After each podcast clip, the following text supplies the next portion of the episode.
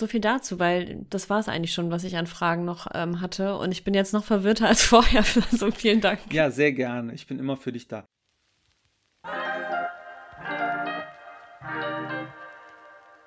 Aus der Hüfte direkt in dein Ohr. Zwei Nerds nehmen dich mit auf die Reise zum Top-Titel. Komm, wir schreiben einen Bestseller von Chris und Sebi.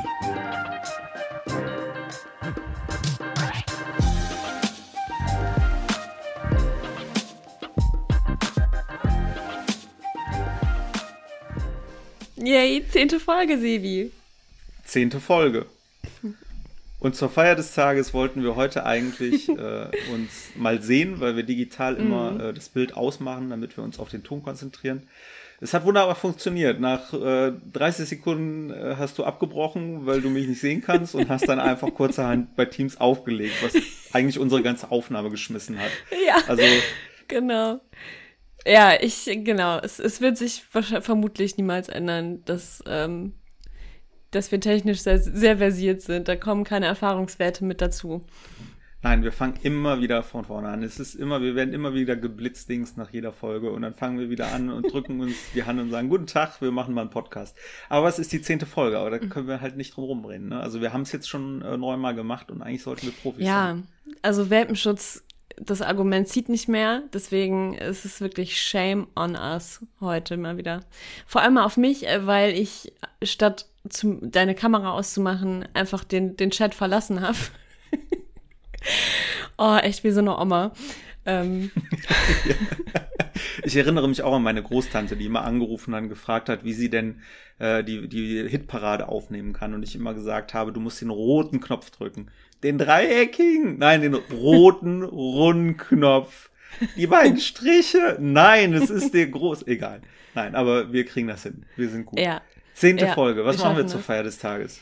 Ähm, also ich hatte mir überlegt, ähm, dass ich super gerne über das ähm, Thema Exposé ähm, sprechen würde. Wir hatten das schon ein paar Mal angedacht, aber jetzt habe ich das Gefühl, die Zeit ist reif, weil ich gerade an dem Punkt bin, ich habe es fertig. Also ich, ähm, ich könnte eigentlich jetzt damit rausgehen, aber ich habe noch viele Fragen, weil manche Sachen, ich habe mir viel angelesen, aber manche Sachen ähm, sind mir nicht so ganz klar geworden. Und ich hatte gehofft, dass du mir da vielleicht weiterhelfen könntest.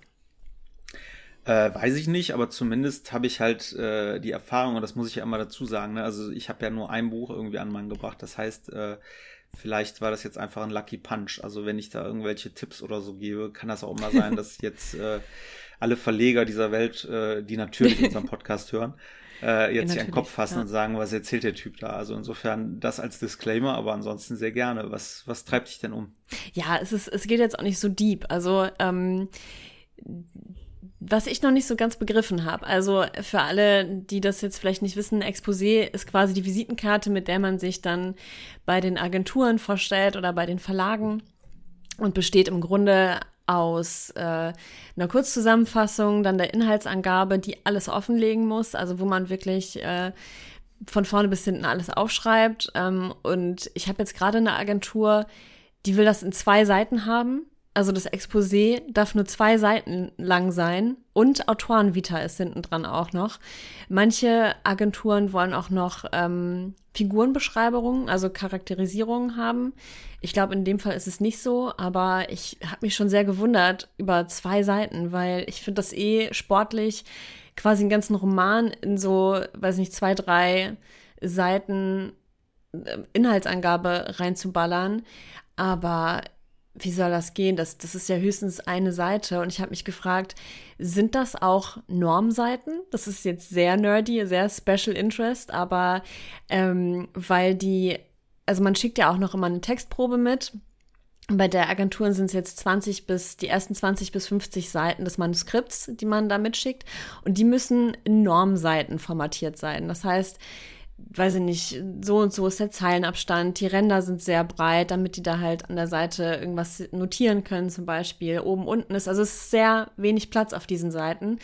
Und was ich noch nicht ganz gecheckt habe, ist, muss das Exposé selbst, also Inhaltsangabe und Co. auch in Form von einer Normseite geschickt werden? Oder kann ich da auch, ich habe jetzt, bin ich dazu übergegangen, einfach die Schriftgröße kleiner zu machen und die Ränder sehr schmal zu gestalten, sodass ich maximal vier auf eine Seite drauf kriege. Und weiß nicht so richtig, ob das geht oder ob die mir das dann um die Ohren hauen. Weißt du das zufällig? Es ist so geil, das war immer auch im Studium, wenn wir irgendwie eine Hausarbeit in zehn äh, Seiten schreiben mussten, war immer, mhm. äh, das meistens waren es wirklich dann auch Frauen, immer ein Mädel dabei, die dann Schriftgröße 6 geschrieben hat, um irgendwie ihre Gedanken runterzukriegen. Ähm, also, was bei mir war, ich habe, als ich mich da informiert habe, äh, tatsächlich äh, überall gelesen, ich meine, das Verlagswesen ist ja auch sehr speziell, wenn man sich mal äh, Online-Verlagsseiten anguckt. In der Regel äh, merkt man das dann schnell, also dass das wirklich auch ähm, eine eigene Welt für sich ist, weil viele Verlagsseiten kannst du auch gar nicht mobil öffnen, weil die keine mobile äh, Seiten haben. Da öffnet sich dann einfach die Desktop-Seite. Mhm. Also die sind einfach in ganz anderen Sphären unterwegs und ich hatte ein paar Mal gelesen, dass es wirklich auch ähm, ja zum Teil ähm, Lektoren gibt, die, wenn eine Seite ankommt oder wenn ein Exposé ankommt, direkt auch schon nach Form aussortieren. Weil man muss sich vorstellen, die bekommen unfassbar viel an Einsendungen. Äh, und irgendwo muss man halt anfangen. Das ist ähnlich wie bei Personalern, wenn die irgendwie Bewerbungen bekommen, ähm, dann sortieren die schon mal alle aus, wo kein Foto dran ist. Oder mhm. viele machen das. Obwohl mhm. eigentlich braucht man kein Foto und äh, ist es auch gar nicht notwendig, aber äh, auch wenn das äh, nicht legal ist und deswegen auch keiner macht und ich das auch nie gemacht habe, weil jeder hat das gleiche Recht, aber in der Regel ist das dann so ein erster Filter, wo man sagt, okay, ich will denjenigen ja wenigstens mal sehen. Äh, warum erzähle ich das? Ich glaube einfach äh, oder habe auch gelesen, dass viele Lektoren auf diese Normseiten stehen. Die lesen den ganzen Tag nichts anderes und wenn man denen was anderes mhm. anbietet als eine mhm. Normseite, dann zucken die erstmal. Und äh, rein tiefenpsychologisch bin ich immer ein Freund davon, jemanden nicht zucken zu lassen. Ähm, und deswegen habe ich mich entschieden, alles in Normseiten zu, äh, zu schreiben. Ich hatte da auch mhm. ähm, Autorenwelt, ist da ein ganz guter, äh, ja, ganz da gute war ich Seite. Auch zufällig. Mhm. Genau, und die haben dann nämlich auch genau beschrieben, wie man sich zum Beispiel in Word äh, eine Normseite einrichtet. Ähm, damit das halt irgendwie klar ist. Ich habe das dann als Vorlage äh, mir abgespeichert, damit ich das auch immer wieder rausholen kann äh, und nicht immer neu einrichten muss. Ähm, und das ist, äh, damit kann man eigentlich ganz gut arbeiten. Es ist mega ungewohnt am Anfang, weil, mhm. ähm, weil das so schreibt halt, also so formatiert niemand eine Seite, aber das ist halt, das würde ich auf jeden Fall tun. Und ich würde auf jeden Fall Word machen, ähm, weil äh, mm, PDF ja. äh, kann man sicherlich machen, aber die, glaube ich, möchten lieber eine offene Datei. Kann man beides mitschicken. Ähm, und auf keinen Fall Page. Also auch wenn viele Kreative nun mal mit äh, Mac arbeiten, äh, ich habe halt auch beides auf dem Mac und äh, würde immer ähm, zu Word tendieren, weil ähm, ja, das ist ja. einfach gefälliger und wenn schon einer was formatieren muss, das macht halt kein Mensch. Ja, bei der Agentur, die ich gerade sehr präferiere, ist es tatsächlich auch so, dass sie sagen, bitte kein PDF, nur Word-Dateien ähm, schicken. Und bei PDF, das ist äh, vielleicht auch so ein bisschen der Paranoia geschuldet, dass jemand die Ideen klauen könnte, so die Sachen rauskopiert und dann ist das Dokument so ein bisschen schreibgeschützt sozusagen. Ähm, aber genau, in Word. Aber jetzt ganz ehrlich, wie soll das gehen? Ich, die Handlung, ich habe das beim Schreiben des Exposés gemerkt und ich habe mir auch fest vorgenommen, bevor ich das zweite schreibe, zuerst das Exposé zu schreiben. Ähm, aber wie soll das gehen? Das, das ist einfach eine mega komplexe Handlung, habe ich dabei gemerkt. Und ähm, ich, ich krieg das nicht hin, die auf eine DIN A4 Normseite. Mhm. Ey, das, hab ich habe das Gefühl, da kann, da kann ich meine Adresse hinschreiben und dann ist die Normseite voll. Nee, das habe ich auch nicht geschafft. Also ich habe es in äh, eine, ähm, ich habe es in eine normale DIN A4-Seite geschrieben.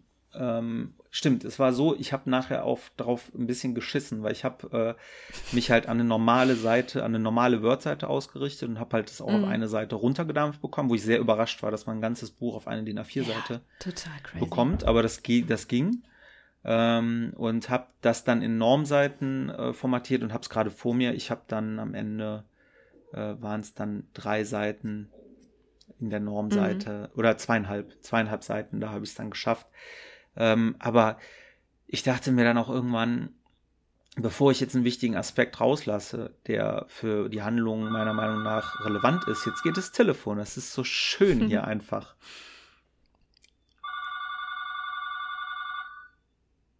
Willst du dran gehen? Es hört gleich, es hört gleich wieder auf. Oder warte, ich, okay. gehe ich dran? Ich gehe mal ganz kurz dran, dann müssen wir es nachher rausschneiden, ja.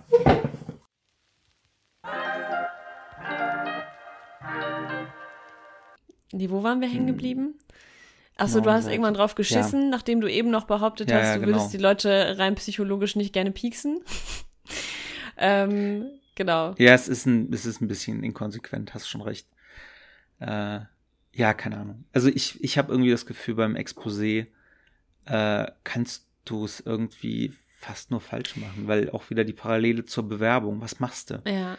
Äh, weil ich habe auch äh, jetzt in meinem, also in meiner, in meiner Selbstständigkeit oder auch damals oft Leute, die mich halt, die mir halt ihre Bewerbung schicken und fragen, ob das gut so ist.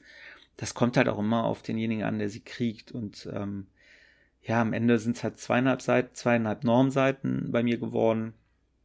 Aber ähm, eine Seite wäre der Sache einfach nicht gerecht geworden. Und ähm, dann lieber dachte ich in dem Moment wiederum, ist einer dann ein bisschen genervt, dass es so viel ist, aber kapiert mhm. dann wenigstens die Handlung. Und wir reden ja über zweieinhalb Seiten. Ne? Also wenn ich ihn jetzt 30 ja, schicken würde, dann alles, könnte ich das verstehen. Ja. Aber es ist ja. Ja, ja. also ähm, bei der Agentur stand wirklich maximal zwei Seiten. Und ich habe nirgendwo gelesen, dass das Exposé an sich, jetzt mal abgesehen von der Schriftprobe, in Normseiten verfasst sein muss. Deswegen habe ich einfach die Schriftgröße ein bisschen kleiner gemacht und die Ränder. Ähm, weil ganz ehrlich, da, da muss ja auch oben nochmal in dem Kopf, welches Genre ist das, ähm, welche Zielgruppe will man ansprechen, wie viele Seiten hat das Manuskript, deine Adresse, E-Mail-Adresse, Telefonnummer. Da ist die Hälfte ja schon voll, also ein Viertel mhm. von, von deinem Exposé. Und das kann ich mir eigentlich gar nicht vorstellen, dass das dann wirklich in diesen Normseiten verfasst werden muss. Ähm, aber also ja, finde, ich, ich bin generell ein Freund davon, wenn sich was für dich selber gut anfühlt, dann ähm, kannst du halt besser dazu stehen, als wenn du es irgendwie, äh, ja, ich würde jetzt nicht zehn machen, aber wenn es am Ende zwei Seiten sind oder du machst es nicht in Normseiten, am Ende soll ja der Inhalt entscheiden und, und überzeugen. Mhm. Also insofern ja, aber ja. du siehst, ich kann dir exzellent weiterhelfen, nämlich gar nicht, weil ich mache halt auch alles nur nach Intuition und Gefühl und was ich gerade denke. Ähm, ja, ist schwierig. Ja. Ich meine, am Ende tut man sich ja auch keinen Gefallen, wenn man den Text dann so verstümmelt, weil man tausend Sachen ra rausschmeißt, um halt die Form einzuhalten. Und dann hat der Lektor das auf dem Tisch und denkt, was ist das für eine komische Handlung? Ich verstehe die Hälfte nicht. Ich meine, es ist, es ist nun mal bei mir auch so, dass es viele Zeitsprünge gibt. Es gibt mehrere Zeitebenen.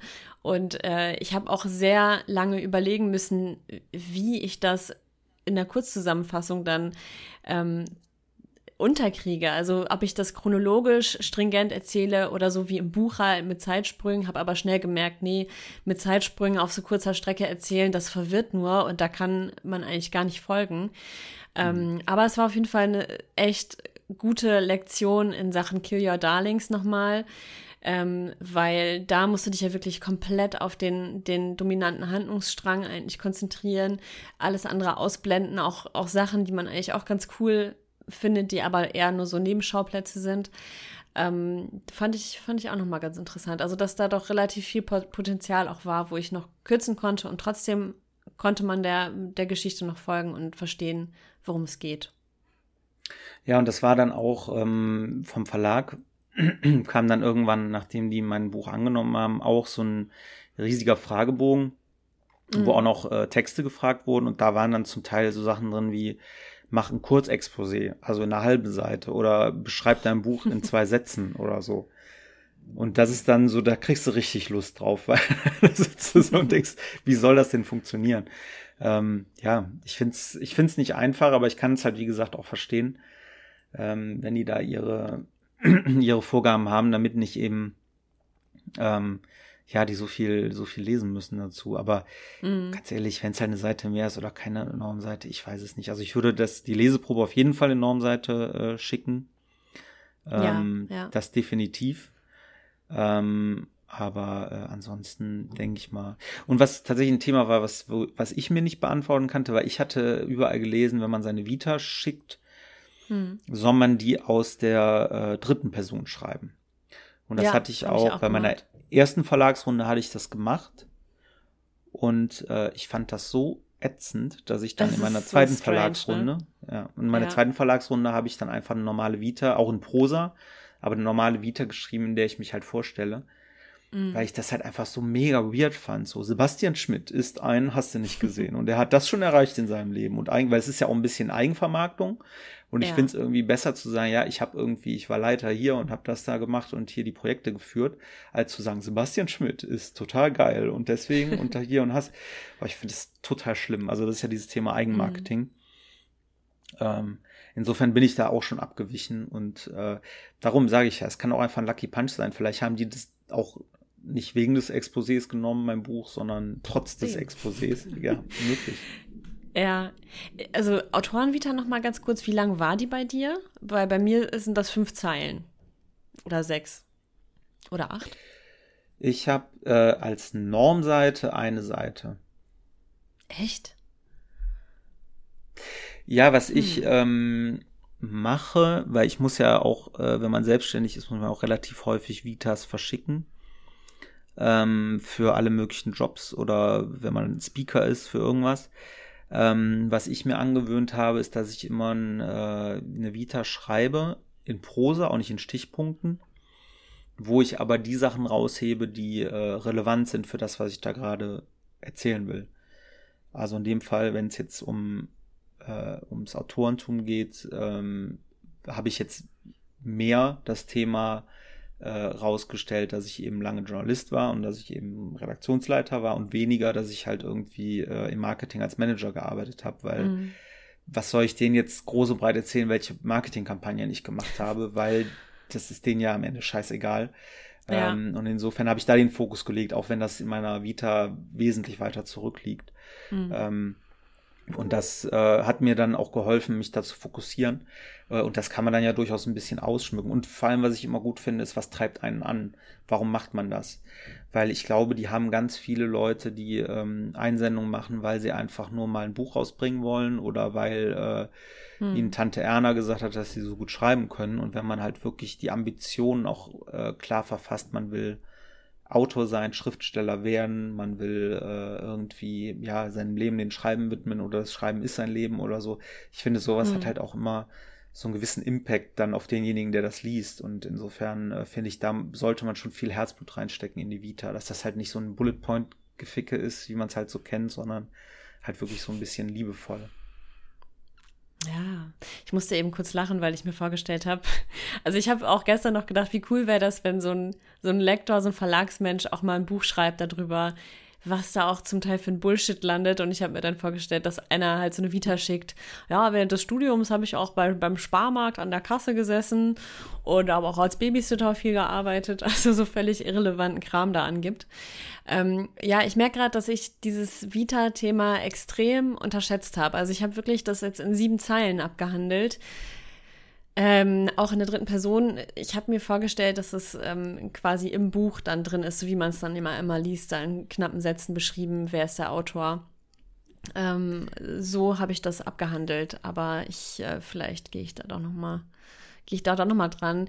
Ich äh, mir war gar nicht klar, dass es so zwingend wichtig ist. Also ich hatte bei der Recherche auch gelesen, manche Verlage wollen das unbedingt, andere sagen, ja, reicht in ein paar Sätzen. Also es ist auch da wieder sehr unterschiedlich. Das ist ja genau das Thema. Ich glaube, man kann es einfach nur falsch machen, weil jeder was anderes ja, möchte und was anderes erwartet.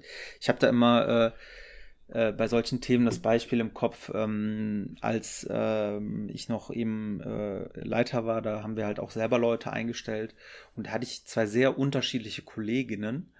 Äh, die eine, die war eben sehr fachlich bezogen, extrem.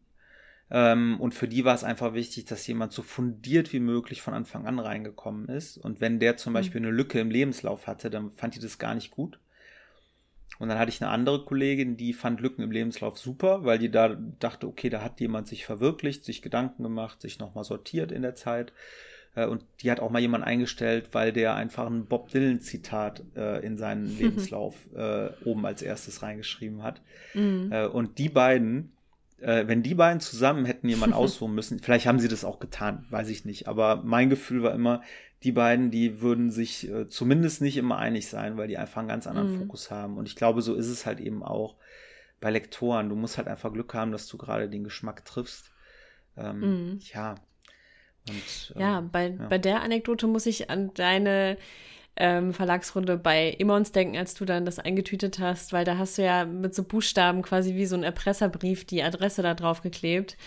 Ähm, fand ich total cool, weil es ja auch zum Genre passt. Ähm, aber auch da wieder, je nachdem, auf wen man trifft, der eine findet es lustig, der andere denkt sich, was, was ist das für ein Mist, ne? Also, aber ich fand es total kreativ und äh, glaube auch, dass du dich dadurch wahrscheinlich auch aus der Masse abgehoben hast.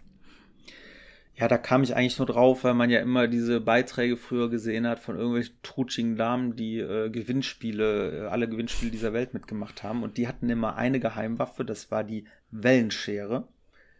Kennst du die Was? Wellenschere? Das ja, ist, klar. Das ist die Schere, die so Wellenschnitte macht. Und ja. die haben immer gesagt, die gewinnen fast jedes Gewinnspiel, weil sie immer die Antworten auf Postkarten schreiben. Damals wurden die noch per Postkarte geschickt, da gab es noch keine SMS. Und da haben die nämlich immer diese Postkarten, die sie geschrieben haben, noch am Ende diese Ränder abgeschnitten. Und dadurch ist da so ein Wellenschnitt reingekommen. Und dadurch hat nämlich derjenige, der das auswählen musste, sich immer diese Karte gegriffen, weil die halt anders aussah. Und darum haben die mm. fast immer gewonnen. Und die hatten wirklich alles. Die hatten einen Toaster und eine Waffelmaschine. Die wow. haben echt alles abgeräumt mit dieser Taktik. Ich habe ja noch und nie in meinem Leben was gewonnen, wollte ich hier an dieser Stelle mal einwerfen. Hast du denn schon mal versucht, was zu gewinnen? Ja, mehrfach. Und Echt? bin immer gescheitert, ja. Ich habe einmal so eine, okay, ich habe einmal so eine kleine Kulturtasche mit Proben gewonnen, aber das war auch schon das höchste der Gefühle. Dann hattest du wohl keine Wellenschere. Nee, aber es ist interessant. Und diese Wellenscheren-Geschichte hatte ich dann inspiriert, ähm, so einen Erpresserbrief zu schreiben. Genau. Und ich habe es bereut, weil das hat mich eine Woche Arbeit gekostet, weil ich hatte so oh, ein Set, ja, ich hatte so ein Set gekauft ähm, wo jeder einzelne Buchstabe ein Stempel ist. Hatte ich in so einem, ich, ich stehe ja so, so, auf diesen, auf diesen Schreibnipp, ja, ja, ich stehe ja so auf diesen Schreibnippes und Stift und Notizboden. Ja. In einem schönen Laden habe ich das gefunden. Und da musste ich halt jeden Buchstaben separat stempeln. Und bei äh, 20, äh, mm. 20 äh, Briefen, die ich da versendet habe, das war ganz schön Arbeit. Ich habe mich auch zwischendurch ein wenig verflucht für diese Idee. Äh, ja, keine Ahnung, ob das am Ende was bringt. Es ist halt alles so ein bisschen, ein bisschen Trial and Error und mal gucken. Und ja. Ehrlicherweise ist es halt wieder Schwein gewesen. Ne? Hätte ich von denen jetzt nicht die Zusage, dann würden wir diesen Podcast nicht machen oder wir würden ihn ganz mhm. anders machen. Äh, ja, es, es fühlt sich halt nur so, so blöd an, weil für mich fühlt es sich an wie, ja, eine Chance und entweder verkackt man oder man kriegt's hin. Und ich, dann finde ich es halt irgendwie übel, wenn, ja, wenn dann doch alles so offen ist und man sich dann nicht an bestimmten Sachen festhalten kann, weil das einfach, ja, State of the Art ist, das so und so zu machen. Ne? Also wenn es dann heißt, ja, ach, halt dich nicht an die Regeln, weil dann hebst du dich aus der, aus der Menge hervor, ja, okay, aber vielleicht werde ich dann auch aussortiert. Ne? Es ist halt, das ist so russisch, russisch Roulette mit meiner Autorenzukunft und da, das will ich irgendwie gar nicht riskieren. Deswegen, ich neige auch eher dazu, dann das Exposé in Normseiten zu schreiben, habe aber wirklich überhaupt keinen Schimmer, wie das gehen soll. Das ist so, das ist so begrenzter Raum und so viel, so viel Inhalt. Aber am Ende, wie gesagt, finde ich, musst du mit dem Ergebnis zufrieden sein. Ähm, weil wie du sagst, ja, russisch Roulette, es ist halt so, du kannst ja eigentlich nichts richtig machen und dadurch kannst du ja auch nichts falsch machen. weil du machst es halt so, wie es sich für dich richtig anfühlt und am Ende hängen da ja auch ganz viele Faktoren einfach äh, von ab, weil ich dachte immer, ich habe auch versucht, einen Zeitpunkt rauszufinden, wann die vielleicht nicht so viel auf dem Schreibtisch liegen haben in den Verlagen, also oder mhm. wo die mhm. vielleicht ein bisschen mehr Kapazitäten haben und hatte dann irgendwie geguckt, wann kommen deren ähm, deren äh, Vorankündigungen für neue Bücher raus, weil ich immer dachte, okay, wenn die raus sind, dann haben die wahrscheinlich erstmal ein bisschen Ruhe äh, oder es nicht in die mhm. Ferienzeit gelegt oder so, weil ich dann einfach dachte, vielleicht haben die dann gerade mal ein bisschen mehr Zeit. Aber auch das, who knows, ne? Also es hängt, glaube ich, mhm. von so vielen Faktoren ab. Und ich hatte ja genau das. Ich bin ja hart gescheitert. Ich habe meine erste Verlagsrunde gemacht. Und die Scheiße ist ja, äh, dass du dann ja gesagt kriegst, wenn wir uns innerhalb von drei Monaten nicht melden, mhm. ist es eine Absage und ansonsten hörst du nichts von uns.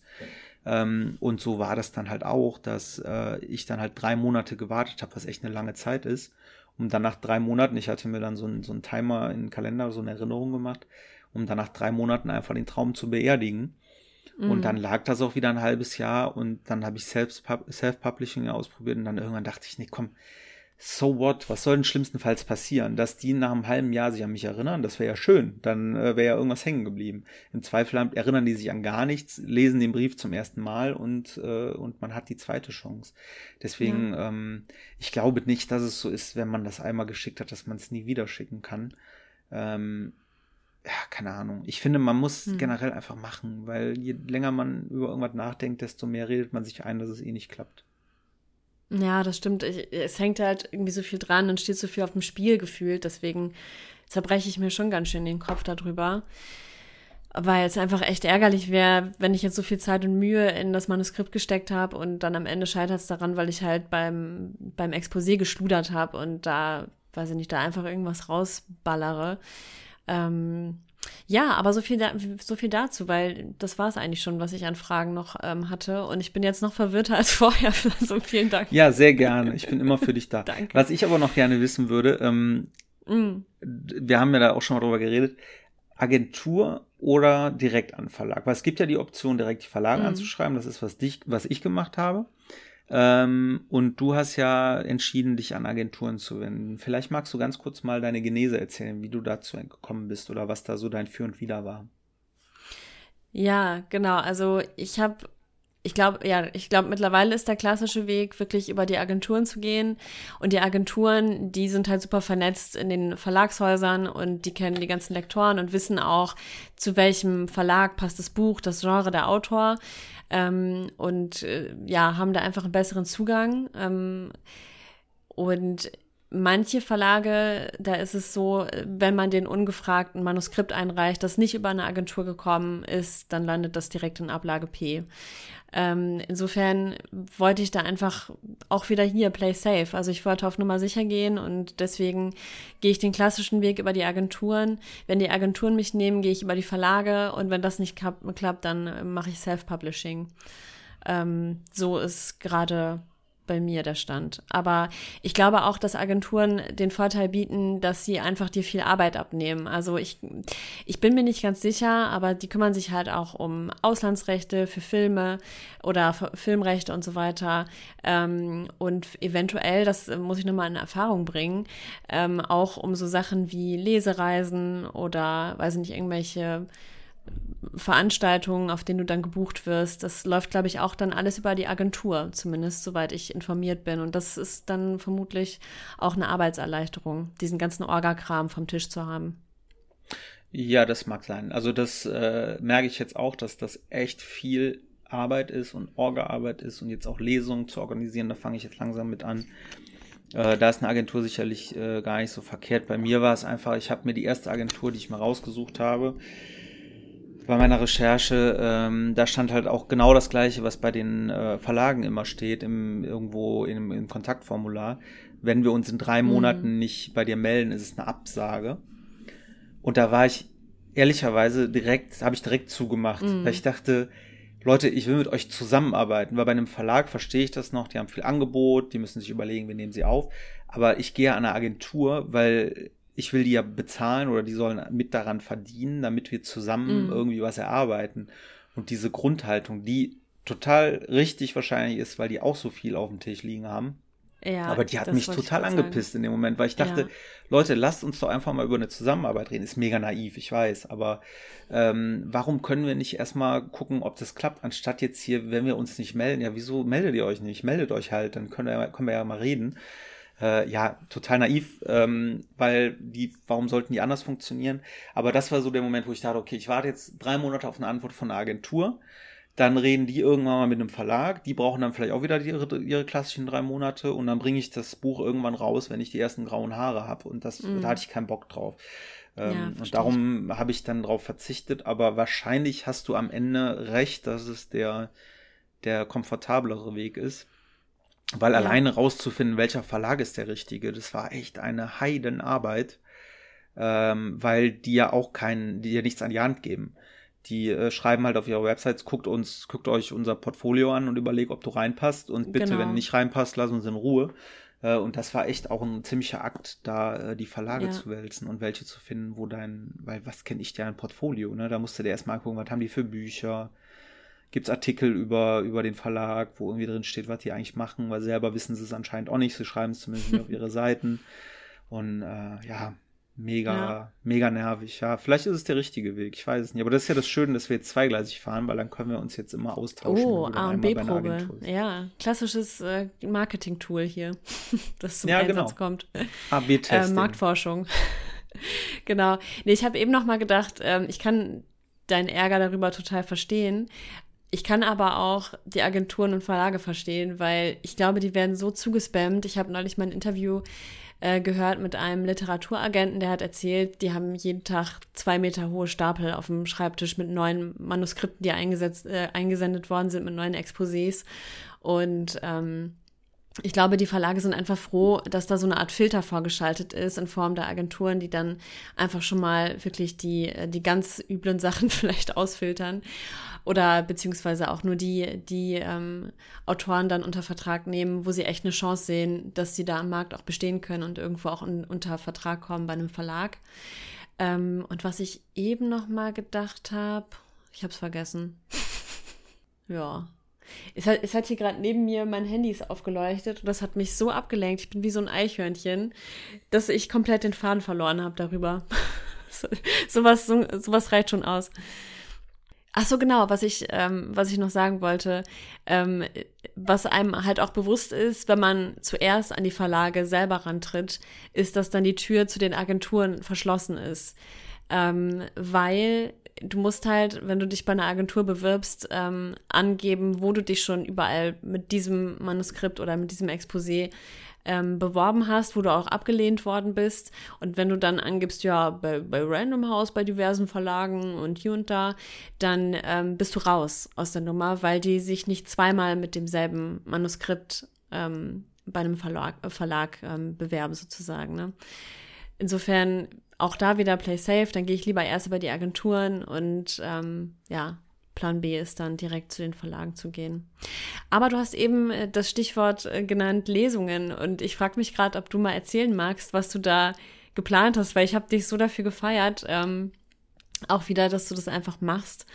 Ähm, ja, du hast nämlich eine Lesung angefragt. Ich weiß nicht, ob du darüber erzählen möchtest. Äh, ja, kann ich sehr gerne machen. Das ist äh, der LVR. Ähm, ich komme aus, aus Düren. In Düren steht das äh, Landeskrankenhaus, ist das, glaube ich. Boah, es, ich, es kann auch sein, dass ich jetzt völligen Bullshit erzähle, äh, was das ist. Also die haben auf jeden Fall äh, sowas wie eine äh, psychiatrische Abteilung.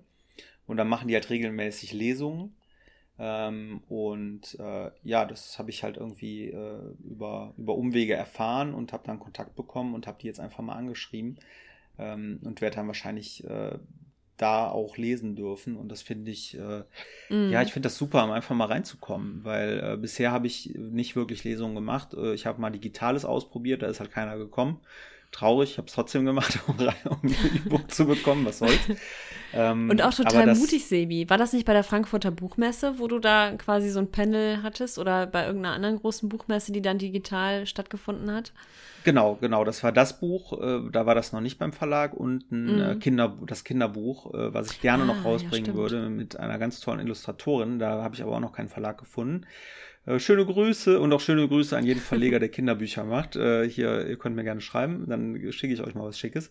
Ähm, und äh, ja, genau, da konnte man, weil das das erste Mal digital war durch Covid, ähm, konnte man sich da anmelden und äh, auch Termine selber einstellen.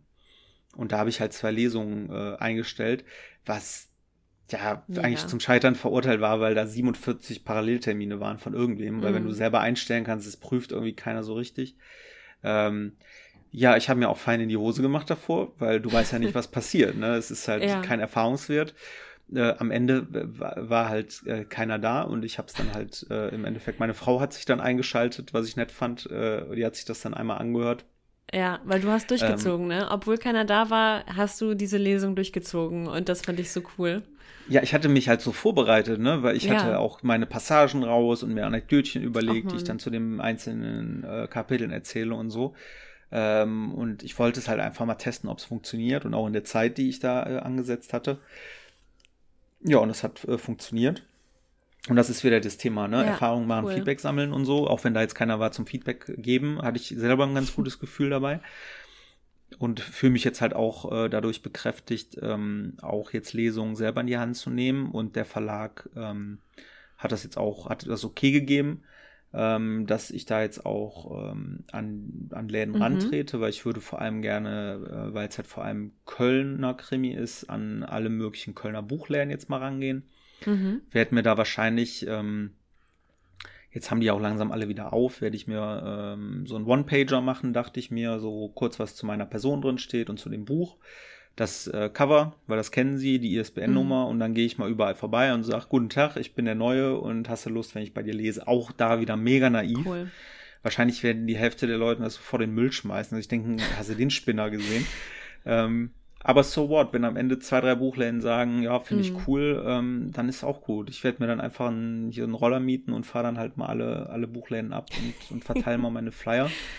Ja. Und guck einfach mal. Und wenn sich irgendwas bietet, ich lese überall. Ich hatte nämlich auch überlegt, ich habe ja in Köln, äh, spielt die Geschichte, dass ich vielleicht auch die Schauplätze, die ich da drin ja. habe, einfach mal anfrage dass ich, äh, dass ich da lese, weil das fände ich auch mega cool.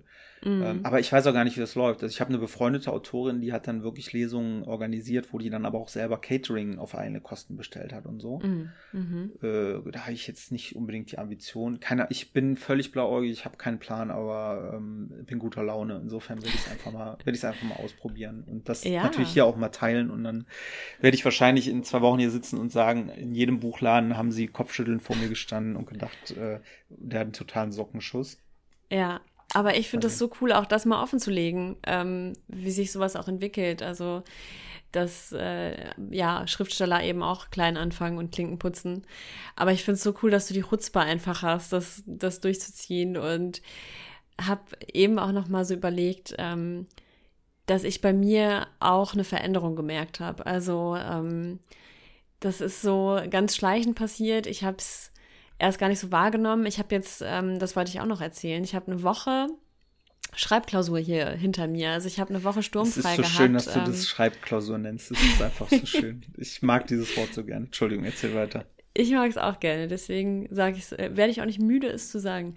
Ähm, genau, ich habe mich hier eine Woche im Haus eingeschlossen. Es war super leise. Es, die Kinder ähm, waren an der Ostsee mit Papa und ähm, ja, und ich habe hier quasi eine Woche sturmfrei gehabt und ähm, habe jeden Tag ähm, mehrere Stunden geschrieben, also vormittags vier, viereinhalb bis sechs Stunden, abends nochmal drei, vier Stunden. Mein erklärtes Ziel war es, das Exposé fertig zu machen. Das habe ich geschafft. Oh, und ähm, ja, merci. Ich bin auch richtig happy damit. Ich ähm, habe aber gemerkt, es ist nicht damit getan, ein Exposé zu schreiben, sondern wie wir eben auch äh, schon gemerkt haben, äh, es gibt sehr viele verschiedene Agenturen, die sehr viele unterschiedliche Anforderungen stellen. Die einen wollen 100 Seiten Leseproben, die anderen würden sich auch mit 20 begnügen. Also da muss ich jetzt quasi nochmal für jede Agentur maßgeschneidert eins machen, eins abwandeln und äh, customizen sozusagen. Ähm, ja, aber warum erzähle ich das? Oh Gott, ich bin heute richtig, äh, richtig gut darin, mich zu konzentrieren. Also bei dieser Formatierung fällt mir gerade nur ein. Ähm, ja. Ich hatte, das hat jetzt nichts mit dem Exposé zu tun, aber ich hatte das, äh, um reinzukommen ins Schreiben, habe ich anfangs so ähm, Schreibwettbewerbe mitgemacht und so Kurzgeschichten geschrieben, was ja. extrem viel Spaß macht. Also das kann ich jedem empfehlen äh, da mal zu gucken. Das ist Autorenwelt im Übrigen auch eine ganz gute Adresse. Die haben dann eine gute Auflistung von, von aktuellen Wettbewerben. Damit kann man jetzt nicht, nichts gewinnen groß, ähm, äh, außer irgendwie äh, ja, ein Schulterklopfen. Aber es war irgendwie ganz schön, weil du bekommst dann Themen, stehen da drauf. Ähm, und dann kannst du zu dem Thema halt eine Kurzgeschichte schreiben. Und da hatte ich nämlich beim Thema Format und Formatierung, nämlich, äh, ich weiß gar nicht, es waren irgendwie 8000 Wörter oder so. Und dann habe ich diese Kurzgeschichte fertig gehabt und es war auch, es waren glaube ich mehr als 8000, kein Plan, aber es waren auf jeden Fall relativ viel, was ich so geschrieben habe, irgendwie 15, 16 Seiten. Und dachte schon, boah, das ist aber schon knackig für so, ein, für so eine Kurzgeschichte. Das war irgendwie so ein Science-Fiction-Thema, was ich mir überlegt hatte. Äh, eine weirde Liebesgeschichte zwischen einem ähm, Astronauten und einer, äh, einer Alienfrau. Es war aber tatsächlich äh, eine ganz schöne Geschichte, wie ich finde. Und dann war ich fertig und wollte das Ding gerade loswerden und habe dann gesehen, dass es nicht 8000 Wörter, sondern Zeichen waren.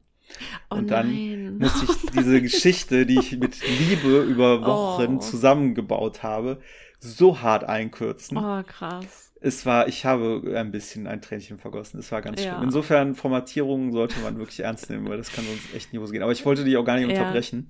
Nee, Ähm, hast du nicht, weil ich habe ja auch den Faden verloren. Deswegen war es ganz gut, weil ich konnte in der Zwischenzeit nachdenken. Und mir ist eingefallen, ja, mir ist eingefallen, worauf ich hinaus wollte, nämlich, dass ich eine Änderung in meiner Haltung gemerkt habe. Also ich habe jetzt gerade wirklich keine Angst mehr davor, rauszugehen. Also ich habe ja ganz lange, allein schon bei der Vorstellung an der Lesung, auch total Herzklopfen gehabt oder auch daran, ähm, irgendwann das Exposé mal rauszuschicken. Und jetzt ist der Text so weit gereift und ich bin so zufrieden damit nach dieser langen Schreibphase, wo ich jeden Tag konzentriert stundenlang arbeiten konnte. Das war wie so ein Vorgeschmack auf, äh, wenn ich irgendwann mal Schriftstellerin bin und Vollzeit davon leben kann, ähm, ja, wie das sein muss, äh, ja, wirklich den ganzen Tag schreiben zu können und nichts anderes. Es war sehr, sehr schön, kann ich sagen. Ähm, ja, und äh, ich bin ready und ich habe richtig Bock darauf, jetzt rauszugehen. Aber gleichzeitig merke ich auch, boah, ich muss mich hier bremsen, weil jetzt Stichwort Autorenvita, ähm, da will ich jetzt keine Fehler machen auf den letzten Metern und es mir dadurch verbocken, dass ich äh, die Visitenkarte, das Exposé nicht äh, rund mache. Aber jetzt hör dir bitte im Anschluss an unsere Folge mal Folge 1 an und dann überleg mal, in welcher kurzen Zeit du äh, ja einfach diese Haltung entwickelt hast. Weil ähm, Ja. du hast ja immer eher so diese Selbstzweifel, ist es gut genug? Äh, du warst ja zwischendurch schon dabei, dass du gesagt hast, ich kann das nicht machen, ich fange nochmal von vorne an, gefühlt. Mhm. Äh, und jetzt halt zu sagen, hey, ich bin Schriftstellerin und äh, mein Exposé ist fertig und äh, Agenturen, hier komme ich. Das ist echt schön. Das ist schön, das irgendwie von außen auch zu Ja. sehen. Ja, ich bin auch total glücklich, dass äh, wir das dokumentiert haben in diesem Podcast. Wenn ich mal alt bin und dann höre ich mir das an und freue mich darüber, weil es einfach auch so schön zeigt, wie Entwicklung funktioniert. Und wenn man selber in dem Tunnel ist, dann bekommt man das nicht mit. Meistens bekommt ja nur die Leute mit, die dann nach einem Monat mal wieder mit dir reden und dann erzählst du ja, dies ist übrigens passiert und das ist neu und die dann immer ganz geflasht sind und denken, krass. Und man selber ähm, hat das gar nicht wahrgenommen, weil es halt so langsam, also eigentlich auch schnell, aber in der eigenen Wahrnehmung vielleicht auch langsam passiert. Deswegen ist es total schön, das ähm, über den Podcast nachvollziehen zu können. Ich finde auch, es ist ganz wichtig, sich das zu erlauben, dieses sich ständig verändern zu können, ein Stück weit. Mhm. Das ist ein Thema, was mich, by the way, gerade stark beschäftigt, weil ähm, ich ja jetzt äh, auch schon äh, anderthalb Jahre jetzt selbstständig bin und ähm, ja, es ist halt so, was mache ich eigentlich? Also es ist ja immer ganz wichtig, sich, so, sich zu positionieren und zu sagen, was tut man, was kann man, was macht man. Äh, und habe jetzt anderthalb Jahre das auch versucht und äh, mittlerweile bin ich auch an dem Punkt, dass ich sage, ja, warum eigentlich? Warum soll ich mich festlegen? Und wenn ich jetzt halt sage, okay, ähm, ich will jetzt, um mal beim Schreiben reinzubleiben, ich will jetzt lieber mehr Konzepte schreiben, ich will mal Drehbücher ausprobieren, ich will jetzt Bücher Mhm. schreiben, Kurzgeschichten, ich springe zwischen den Genres, da mache ich mal ein humoristisches Buch, ein Science-Fiction-Buch. Wer kommt denn dann? Es kommt ja dann nicht die Schriftstellerpolizei und nimmt einen fest und sagt, du, du, du, das darfst du nicht. Ähm, natürlich gibt es bestimmte Dinge, die gut oder schlecht ankommen äh, auf dem Markt, Mhm. aber äh, ich bin gerade in so einer Phase, wo ich mich halt im Kopf versuche, frei zu machen davon, mich einschränken zu wollen. Das ist wirklich Mhm. nicht gut. So rein, rein akademisch gesehen ist das total schlecht, wenn man das nicht tut und wenn man eben so fahrig bleibt. Ja. Aber es funktioniert bei mir halt äh, jetzt in, Mhm. der- in der Selbstständigkeit und gerade habe ich so dieses Gefühl, ja, dann ist es halt so, ne? Also ähm, und insofern, ja, wenn du jetzt Schriftstellerin sein willst, dann sei halt Schriftstellerin. Und wenn das halt nur ein Jahr hält, ist es gut. Und wenn das halt dein Leben lang hält, ist es besser. Ähm, und deine Konsequenzen daraus ziehen, sei es eben beruflicher Art oder eben auch Selbstständigkeit, das muss man ja nicht alles heute entscheiden. Solange es sich halt gut anfühlt, mach's halt einfach. Ja, das ist so ein schönes Bild, weil ähm, das ist, ich glaube, es hilft einfach total, so eine Perspektive einzunehmen davon, dass ähm, die eigene Kreativität und auch das, was man professionell macht, ähm, so eine Art Spielfeld ist, ne? Weil das, was du machst, ist ja quasi ähm, verschiedene Spielarten einer Gattung. Es geht immer um, um Kreativität, es geht immer ums Schreiben ähm, und um Geschichten erzählen. Und in welcher Form du das machst, ob du als Regisseur ähm, Filme drehst oder ob du Konzepte schreibst oder ein Buch oder eine Kurzgeschichte, das ist ja dann quasi ja, sozusagen die Form, aber die Metaebene ist ja immer dieselbe. Deswegen finde ich es auch total cool, sich auszuprobieren. Ich glaube, was man so ein bisschen eingeimpft hat, ist dieses industrielle Denken, Spezialisierung ist gut und äh, man muss sich möglichst auf eine Sache festlegen und dann wirklich auch Experte darin werden. Ähm, ich glaube, beim Kreativen ist es nochmal ein bisschen anders, weil du eher Experte wirst, auch in dem, was du tust, wenn du ganz viel ausprobierst, ne? Und wenn du ganz viele Spielarten für dich auch mal durchtestest und auch daran wächst, weil ich meine, als du zum ersten Mal als Regisseur da hinter der Kamera gestanden hast, da ist ja auch der Arsch auf Grundeis gegangen, wahrscheinlich. Ähm, aber daran bist du auch gewachsen und das sind ja auch alles Erfahrungen, die dann vielleicht sich auch auf deine schriftstellerischen Tätigkeiten auswirken im Zweifel. Ja, im Endeffekt ähm, ist das Wichtige halt zum einen, dass man es tut, wobei auch bei Regie muss ich sagen, da hatte ich halt einfach Schwein bisher, dass ich immer ein exzellentes Team dabei hatte.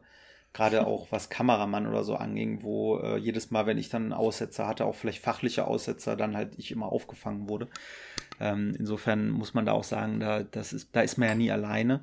Und das andere ist halt, man muss es sich trauen, weil wenn man bei diesem Spielfeldbild bleibt, was du da aufgemacht hast, äh, gehe ich halt manchmal auch raus und versuche mit Federbällen Tore zu schießen. Ähm, das, das klappt dann manchmal und das ist dann schön. Äh, manchmal geht es halt aber auch in die Hose und dann muss man halt korrigieren. Und das merke ich halt auch ja.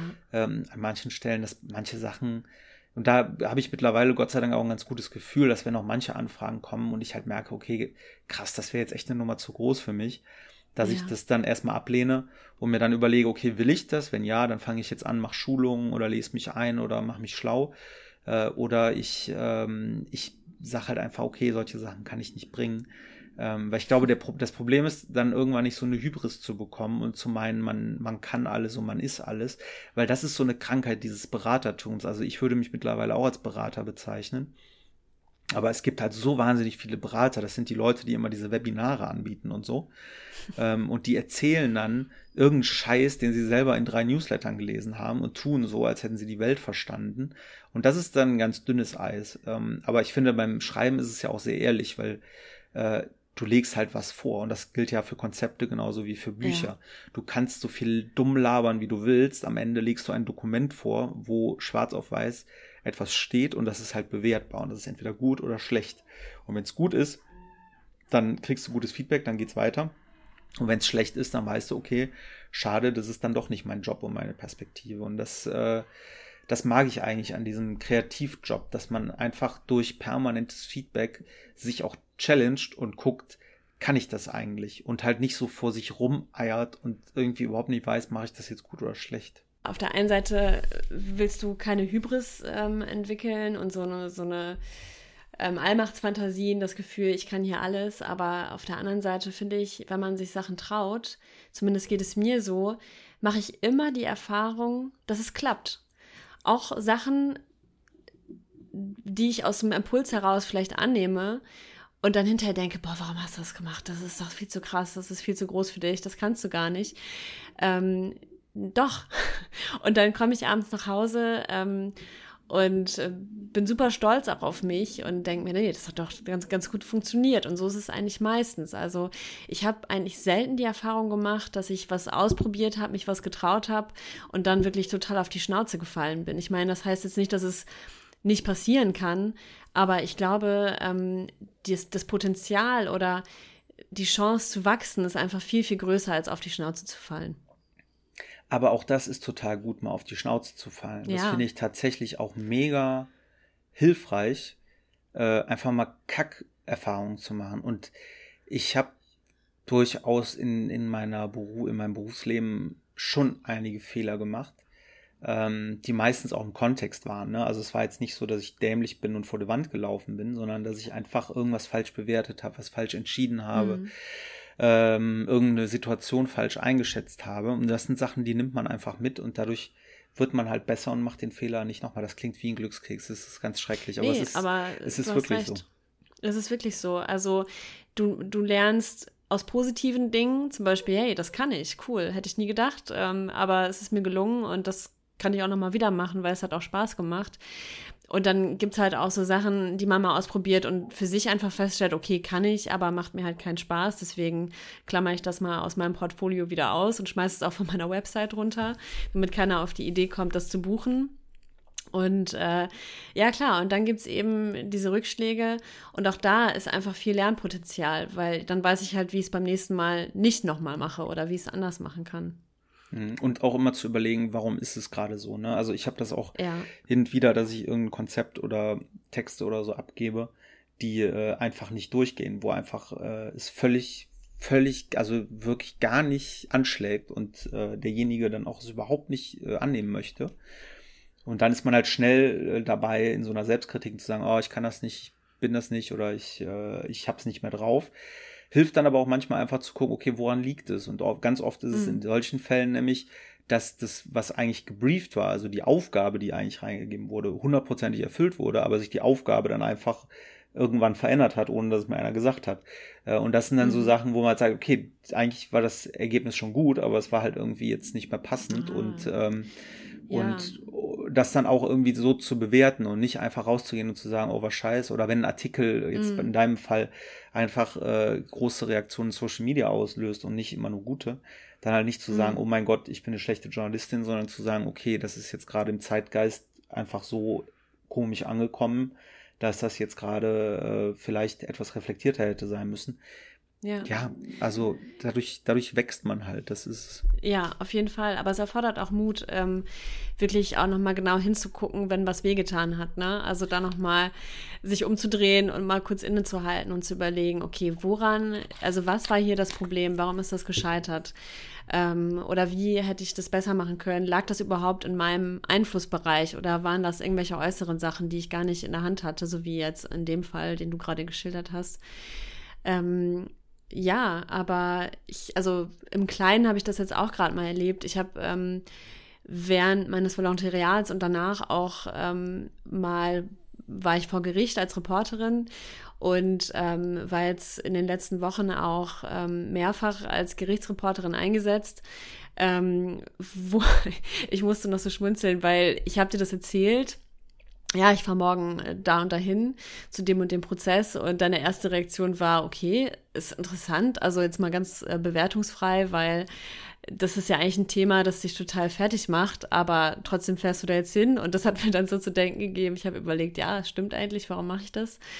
Ähm, aber der Impuls war tatsächlich sofort Ja zu sagen, obwohl ich das, ähm, obwohl ich da keine großartige Übung drin habe und das auch so ein bisschen außerhalb meiner Komfortzone liegt. Ähm, als Nerd, der gerne hinterm Bildschirm sitzt und da vor sich hin tippt. Aber es war auch eine tolle Erfahrung, da hinzufahren und ähm, diesem Prozess beizuwohnen und am Ende auch den Artikel dazu zu schreiben, diese ga- ganze Atmosphäre auch aufsaugen zu können und dann wiedergeben zu können. Ähm, und am zweiten, und darauf wollte ich jetzt eigentlich hinaus, am zweiten Prozesstag, den ich dann besetzt habe, ähm, da sind mir so ein paar Sachen nicht mehr passiert, die mir beim ersten passiert sind. Zum Beispiel beim, beim ersten Tag wusste ich nicht, wo kriege ich hier was zu essen. Also so ganz pragmatische Sachen, ne? Wie verhält man sich? Äh, wer sind die Kollegen, die da noch äh, mit sind? Ähm, und ähm, wie lange geht der Prozess, ne? Und äh, beim zweiten Prozesstag kannte ich schon den Pressesprecher. Ich kannte ein paar Kollegen, hatte mich mit denen vernetzt. Ähm, ich wusste, dass um die Ecke so ein kleiner Imbiss ist. Da habe ich dann Mittag gegessen. Und da kommt dann auch diese Sicherheit rein. Ne? Also wenn man einfach auch sich auf diesem Parkett, das man ganz neu betritt, ähm, mit sicherem Schritt bewegen kann. Das, das hilft total. Und das kann man aber nur, wenn man es ausprobiert und vielleicht nicht nach dem ersten Mal, wenn, wenn irgendwas blöd gelaufen ist, dann direkt denkt, ah nee, das, da habe ich mich so unwohl gefühlt, das war irgendwie blöd. Dann einfach zu sagen, okay, dann war das wohl nichts für mich, weil vielleicht ähm, braucht man einfach noch mal ein bisschen Übung, um sich dann auch sicher zu fühlen und wohl zu fühlen, um, um sich dann auch frei bewegen zu können. Weißt du, was ich meine? Absolut. Es ist einfach dieses Thema äh, dranbleiben, weil das habe ich auch mal, wenn ich, also ich bin tatsächlich äh, nicht wahnsinnig sportlich. Äh, ich habe aber manchmal Lust, einfach Sachen auszuprobieren und äh, Longboard ist so ein Thema. Und wenn ich da drauf äh, fahre, dann sehe ich halt aus wie ein Mann mittleren Alters, der versucht, Longboard zu fahren und es Das einfach denkst lassen du, sollte. Sevi. Ja, das ist deine Selbstwahrnehmung. Das sieht bestimmt total Nee, cool nee, aus. nee, nein, nein, Wie du da nein, die nein. Halfpipes äh, durchballerst. Exakt, das ist das Ding. Wenn ich das, weil ich war jetzt in, äh, in LA, da gibt's ja diesen coolen Skaterpark, der ist irgendwie auch weltberühmt. Und wenn man dann sieht, was da zum Teil Zwölfjährige oder noch Jüngere da Ja. abreißen, das, da stehst du mit offenem Mund. Ähm, und darum, das ist halt dann auch eine Entscheidung. Ne? Ist das jetzt was, was ich mal just for fun mache? Ja, ist es. Oder will ich irgendwann auch in dieser Halfpipe stehen und dann muss ich mich halt jeden Tag da draufstellen. Es ist halt einfach die Entschlossenheit, Ja. mit der man das machen will. Und du hättest ja auch nach Tag eins äh, an dem Gericht sagen können, ah nee, ist mir zu schwierig, ich weiß noch nicht mal, wo Ja. ich ein, äh, ein, ein Mittagessen herkriege, schick mal wen anders oder äh, ich setze mich in den hinterste Eck und hoffe, dass es gleich vorbei ist. Aber nein, du hast dich da Ja. reingewühlt und das ist es. Weil klar, man braucht für viele Dinge eine Ausbildung, äh, ist auch wichtig, aber manche Dinge muss man auch einfach nur machen. Ja, gerade im kreativen Bereich ist halt das Machen das Entscheidende. Und ich meine, gerade in diesem Beispiel jetzt mit dem Prozess war es auch so, ich wusste, dass es ein extrem krasser Fall ist. Also, also ich glaube, schlimmer geht's gar nicht. Und ich wusste überhaupt nicht, was mich da erwartet, wie sehr mich das mitnimmt und äh, ob, ob, ob das vielleicht auch zu viel für mich ist, ne? Weil ich bin ja sehr sensibel und ähm, finde es zum Teil schon schlimm, diese Dinge zu lesen, aber die dann live ähm, vor Gericht mitzubekommen, die Angeklagte auch zu erleben, Zeugen, die dann aussagen oder es wurde auch ein Notruf ähm, vorgespielt von dem Tattag. Also das war auch mit viel Ungewissheit verbunden, so wie alles, was man irgendwie neu ausprobiert im Leben, ähm, dass man am Anfang einfach nicht weiß, okay, was kommt da auf mich zu und äh, es ist kaltes Wasser und es ist auch Überwindung gefragt. Ähm, und dann hat's geklappt und ich war zufrieden mit dem, was ich abgeliefert habe. Und ähm, das ist einfach, das sind diese kleinen Momente und diese Erfahrungen, die so, so ein Fundament legen an Selbstvertrauen, nächstes Mal vielleicht sogar noch einen Schritt weiter zu gehen und die, den einen Auftrag, den man vielleicht vor einem Jahr noch abgelehnt hätte, dann doch zu machen. Ich fand das gerade so cool, als du erzählt hast ähm, von den Kindern in diesem Skaterpark, weil ich habe das Gefühl, bei Kindern läuft das noch ganz anders. Also ähm, ich musste an, an mein Kind denken und als sie angefangen hat, ähm, als es angefangen hat, Inliner zu fahren, ne? Also die ist halt wirklich mit der Vorstellung losgefahren, die fährt, die hat die Dinger zum ersten Mal an, aber die fährt jetzt direkt raus in die Felder und schlägt da Pirouetten und macht Saltos und die krassesten Tricks.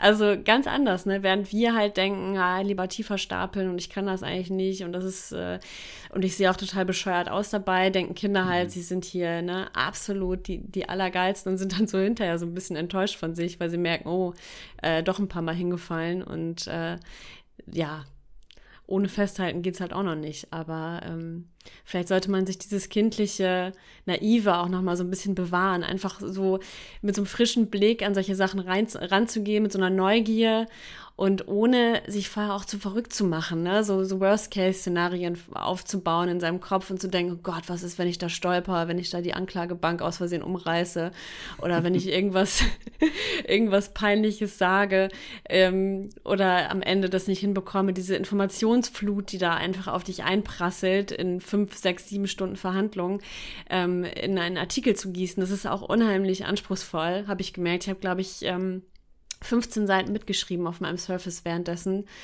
und versuch mal aus 15 Seiten staccato irgendwelche äh, Stichwörter, irgendwelche auch Zitate ausformuliert, dann am Ende diesen Artikel zu machen. Ne? Also wo legst du das Gewicht und so weiter. Das ist jetzt nicht, also das war für mich auch eine neue Erfahrung und ähm, auch dann hinterher zu sehen, okay, hat geklappt, hat sogar gut funktioniert, war einer der besten Artikel in der vergangenen Woche.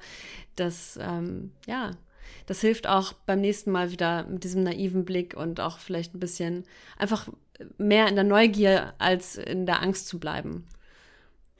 Weißt du was? Da machen wir mal eine Mhm. Folge drüber. Dieses kindliche, dieses innere Kind, da fallen mir direkt zehn Sachen zu ein. Aber wir haben ja uns mal gesagt, wir wollen nicht über die Stunde gehen. Nee. Und da sind wir gerade schon auf dem Weg. Aber eins können wir mal ausprobieren. Einer unserer lieben Hörer, schöne Grüße, hatte äh, den Vorschlag, dass wir am Ende noch mal ganz kurz so ein Fazit ziehen. Äh, aus Ja. unserer Folge, was so die drei Sachen waren, über die wir geredet haben. Das ist für uns eine große Herausforderung, weil wir äh, wahrscheinlich in, in zwei Minuten schon wieder vergessen haben, dass wir überhaupt miteinander geredet haben. Ähm, aber äh, vielleicht kriegen wir das nochmal hin. Meinst du, willst du kurz äh, Mhm. was sagen oder soll ich? Ich habe mir Notizen gemacht, damit wir nicht ganz nackig im Wald stehen. Ich habe mir keine Notizen gemacht, aber ich kann trotzdem was sagen. Ähm, genau, unterschätze nicht das ähm, Exposé, aber häng's auch nicht zu hoch. Also da kommt wieder dieses Better Done than Perfect vielleicht auch zum Tragen. Das war für mich jetzt nochmal. Ja. Agentur und. Verlag hatten wir drüber gesprochen. Äh, wichtiges Thema.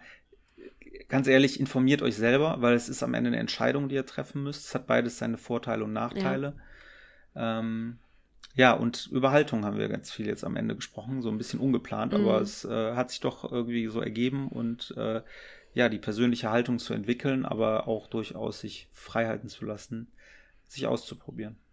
Ja, um persönliche Entwicklung und wie Selbstvertrauen entsteht und wie es wächst und wie man auch aktiv dazu beitragen kann, ähm, ja, das zu hegen und zu pflegen und zu kultivieren und statt quasi so defizitorientiert zurückzuschauen und zu denken, boah, das und das und das ist alles scheiße gelaufen, vielleicht eher in so eine Haltung zu kommen, am Ende des Tages zu überlegen, was ist heute gut gelaufen und äh, auf der anderen Seite zu gucken, wie kann ich es nächstes Mal ähm, bestimmte Sachen besser machen.